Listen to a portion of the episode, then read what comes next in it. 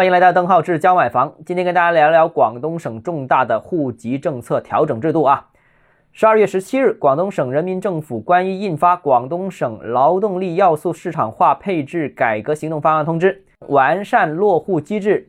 落实取消城区常住人口三百万以下城市落户限制的有关政策，试行以经常居住地登记户口制度，探索居住证。互认制度啊，这个很关键啊！互认就是你在 A 城市缴纳呃到期的社保可以入户的，如果 B 城市也是这个制度的话，可以互认，可以随便你选哪一个城市落地啊。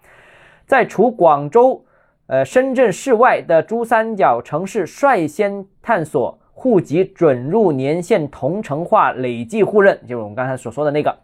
那到目前为止，我查了一下啊，城居常住人口三百万以下的城市，广东省有十四个。分别是韶关、梅州、惠州、珠海、江门、清远、肇庆、潮州、揭阳、湛江、汕尾、云浮、河源、阳江啊，这个还有是茂名啊。这个城区常住人口三百到五百万的只有一个城市，就是中山。另外呢是五百万以上的特大型城市呢，这个有四个，就是分别是广州、佛山、深圳、东莞。就意味着什么呢？这个意味着包括珠海在内的广东省的十四个城市都取消落户限制，完全取消。珠海哦，大家知道啊，珠海对于很多人来说都是很有吸引力的。珠海首先就旁边就澳门，然后呢，港珠澳大桥通了之后呢，到香港也很方便，所以珠海是到港澳两个特别行政区都很方便的一个口岸地方，吸引力很强。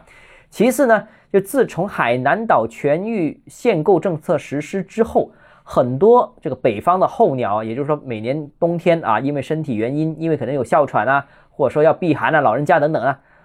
都啊不能在海南岛买房之后呢，国内的一些南方城市，珠海是最受欢迎的，经济又好，环境又好，基础设施配套也好，所以呢，本身最近这几年啊，也吸收了很多这样一个候鸟的购买力，而且呢，珠海的横琴这个区域呢，又是广东省自贸区的一部分，就跟呃深圳的前海、广州的这个南沙啊，这个同一个级别，都是自贸区，所以呢，也是。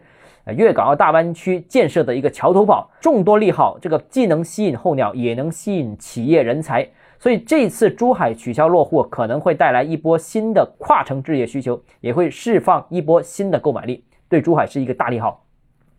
那另外啊，除了广州和深圳之外呢，珠三角其他城市呢也率先探索户籍准入年限同城化累计互认。那这个也非常关键，刚才我们已经说到了嘛，因为落户啊，既可以获得购房资格，所以落户这个政策跟购房又是紧密相连的。而佛山、东莞这两个城市又是这一堆城市当中的强二线城市，对购房者而言，对投资而者而言都非常具有吸引力。所以呢，市场呢这个肯定会很关注这个事情。这个最终政策执行之后，会不会引发珠三角的一个跨城